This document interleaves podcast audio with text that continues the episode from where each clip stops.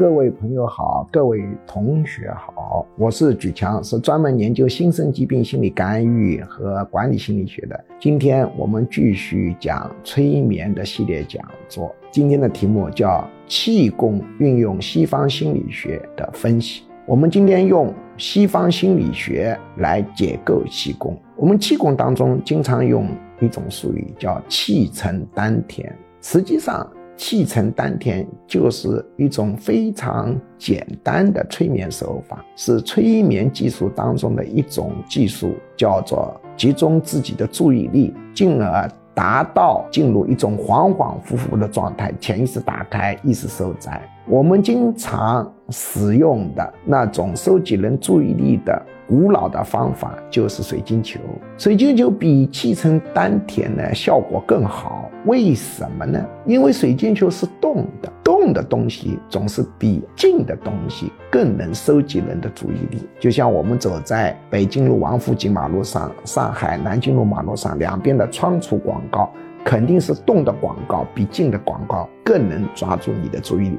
就像好的老师讲课的时候都喜欢肢体动作多，因为肢体动作多可以抓住你的注意力啊。那么在催眠的技术流派当中，有一派就非常强调收集你的注意力，进而发明了水晶球啊，晃来晃去。其实并不是这个水晶球有什么魔力，换成玻璃也可以，其实换成木头球也是可以，或者你人不动，其他的东西引。发了你的注意力也是可以的，比如你盯着墙上的一个钉子，就看那个钉子，慢慢的进入恍惚状态也是可以的。当然，我们气功对人身体之所以有疗愈作用，还取决于它的暗示的信号准确不准确。当然，我们练气功本身就有一个暗示，就是我练了气功，我会身体健康，这样会激活我们基因的里头的自我治愈功能。但如果要是是你用更明确的信号去进行潜意识沟通，效果会更好。所以呢，气功本质是一种简单的自我催眠导入的技术，加自我暗示，激活了体内的自我治愈功能。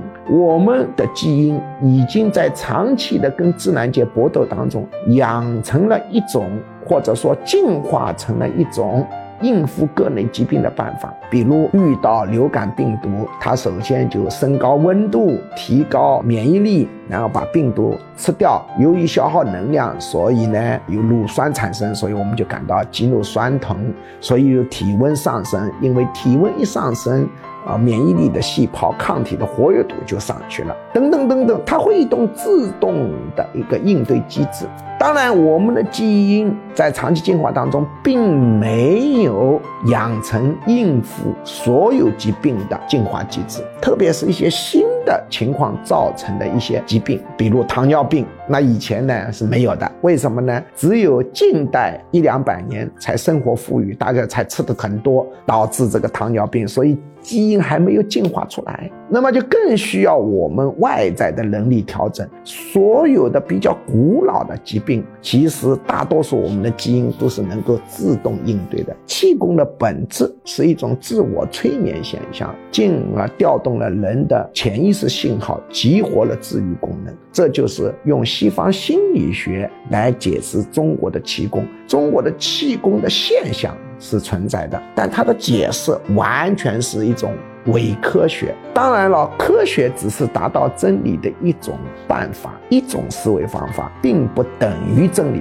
科学可以达到真理，但真理跟科学划等号就不对了。因为达到真理的方法，除了用科学的方法去获取真理，内省的方法也可以获取真理。中国式的、中医式的这种思维也可以获取真理。中医式的思维，它显然不是一种科学思维，而是一种另外的思维，但它同样是获取真理的办法之一。好，我们今天就讲到这里。